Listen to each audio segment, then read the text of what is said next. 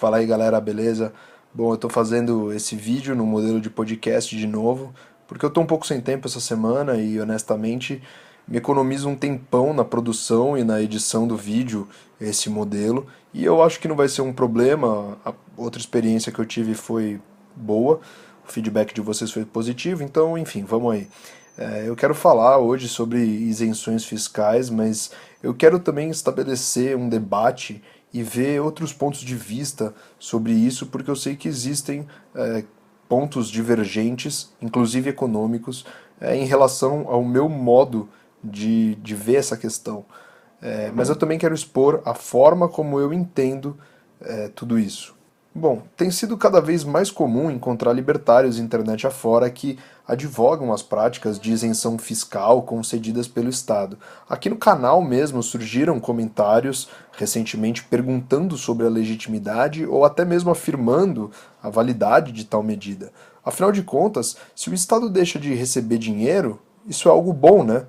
Que libertário ou anarquista discordaria dessa proposição? Eu acredito que nenhum.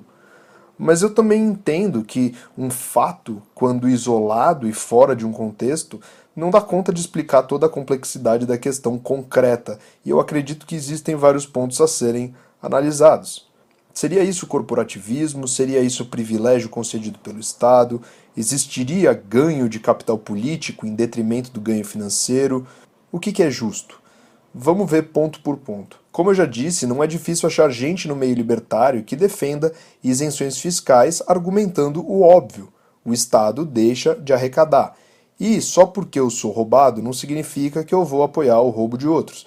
E de fato, isso faz até sentido. Numa analogia, se um bandido vem roubar a mim e ao meu vizinho e eu não consigo evitar o roubo à minha casa, mas de alguma forma eu consigo evitar que o meu vizinho seja roubado.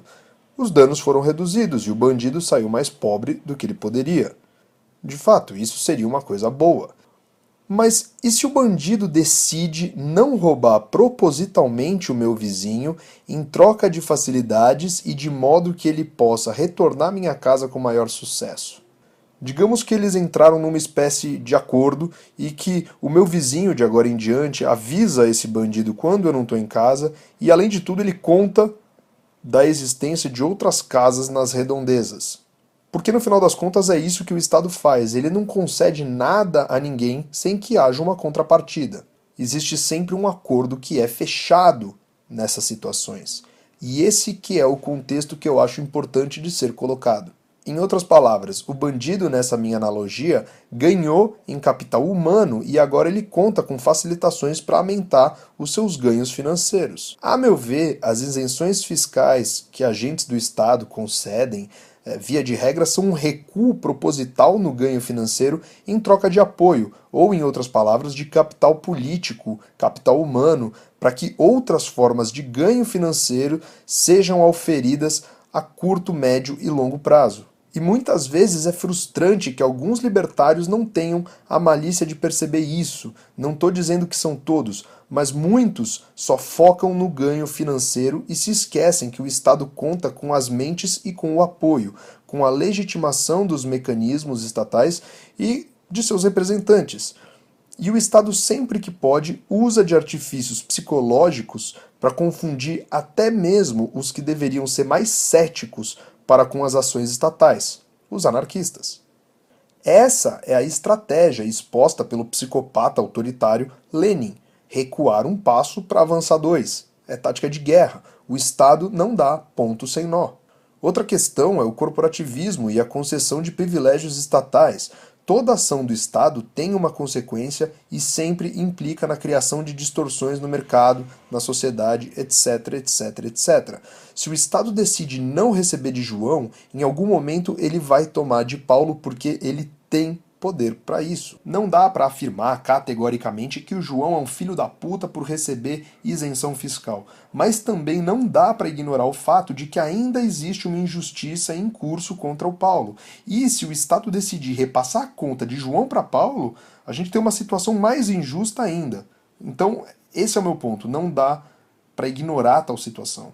Mas se a gente quiser contextualizar e trazer mais próximo ainda da nossa realidade política, o pior de tudo é que normalmente o Estado não confere isenção fiscal ao João ou ao Paulo, mas sim às empreiteiras, aos grandes conglomerados dos planos de saúde, às indústrias, entre aspas, estratégicas, dentre todos os ramos que financiam campanhas, candidatos, oferecem os famosos laranjas, tudo em troca de leis que os favoreçam, que barrem a entrada de competidores, que confiram monopólios e oligopólios aos chegados do governo. Então não caia na ladainha que a isenção fiscal que o Estado escolhe conferir a alguém vai enfraquecê-lo, mas muito pelo contrário, vai expandir os seus tentáculos e vai colocar mais gente ao lado dele. Talvez você esteja se perguntando a essa altura se eu estou defendendo o pagamento de impostos. E a resposta não poderia ser nada diferente de um sonoro não. Imposto é e sempre será roubo. Ponto final. Eu não quero que o Estado tenha mais dinheiro em caixa. Longe de mim. O que eu estou tentando alertar aqui é para a falsa sensação que alguns libertários possam ter de que o Estado esteja esvaziando e perdendo força quando isenções são concedidas e que isso possa ser eticamente defensável. A discricionariedade com a qual o Estado age podendo apontar quem vai receber isenção, como vai receber, quando vai receber, é o recurso que permite ao Estado nunca perder capital humano e político, aliciar empresários e setores a apoiá-lo. E quando esses não quiserem mais, ele simplesmente busca outros. Eu fico imaginando muitos desses libertários, se vivessem há séculos atrás, defendendo o direito da nobreza de não pagar impostos à coroa e justificando que dessa maneira a coroa estava enfraquecendo e afirmando que ao menos alguém não estava sendo roubado enquanto o povo trabalhava em dobro ou triplo para manter tanto a coroa quanto os privilégios que dispunham os nobres e o clero. E por falar em clero, mais um ponto que eu quero abordar é a isenção de impostos conferida a igrejas e instituições religiosas que muitos libertários defendem. Eu vou deixar de lado toda a minha antipatia a religiões e não vou atacar a fé de ninguém aqui, mas eu vou atacar sim as instituições ou organizações religiosas, bem como os cabeças delas. Primeiro de tudo, essas instituições possuem representantes e agentes em todas as câmaras legislativas de estados e municípios e, acima de tudo, eles têm bancada no Congresso Nacional. Não seria isso legislar em causa própria, conferir isenção fiscal à organização que eles mesmos fazem parte? Não seria isso usar a máquina do Estado para retirar benefícios em causa própria? Em segundo lugar, para vocês, parece justo que instituições ricas, para não dizer milionárias, que possuem representantes nas casas legislativas, como eu já disse anteriormente, recebam o privilégio de não pagar impostos, enquanto o fiel, que via de regra é infinitamente mais pobre, é expoliado pelos impostos e ao mesmo tempo sustenta essas instituições por meio de contribuições? Terceiro e último ponto, e eu acredito que esse vai ser o mais polêmico. Seria uma contribuição de fato voluntária aquela que fiéis pagam às instituições religiosas que eles seguem? Digamos que uma determinada instituição pregue que o não pagamento de dízimo implica na perdição e castigo por toda a eternidade, ou que o não pagamento de dízimo implica em viver uma vida sem a graça divina. O pagamento por parte dos fiéis é verdadeiramente livre e espontâneo, ou será que existe algum tipo de medo e ou expectativa de que a sua vida seja melhor e que você desfrute de uma eternidade no paraíso ao lado do Pai, caso você pague esse dízimo.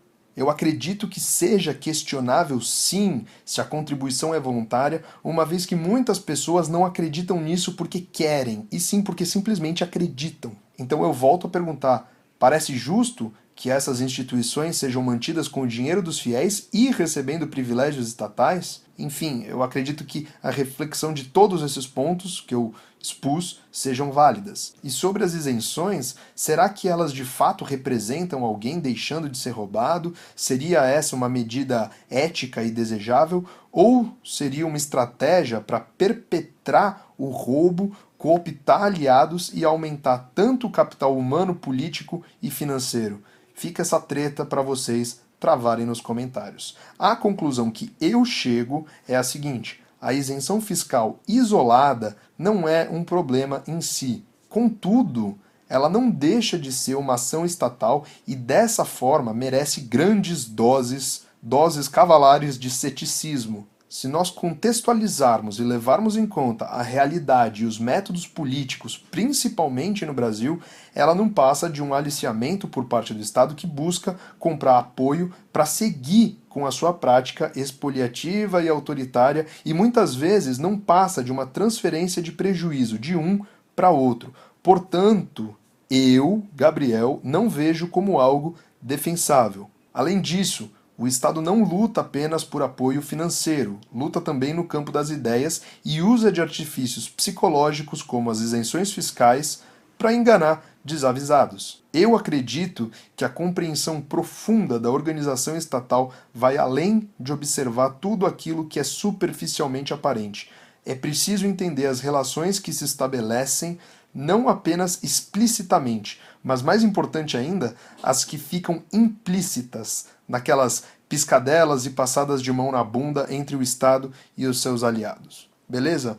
Então é isso, eu espero que vocês tenham gostado. Eu realmente quero ver, quero ouvir, quero ler os comentários que sejam divergentes ou que estejam alinhados com o meu. É, eu realmente quero entender melhor esse debate e, enfim, a questão está colocada aí, tá certo?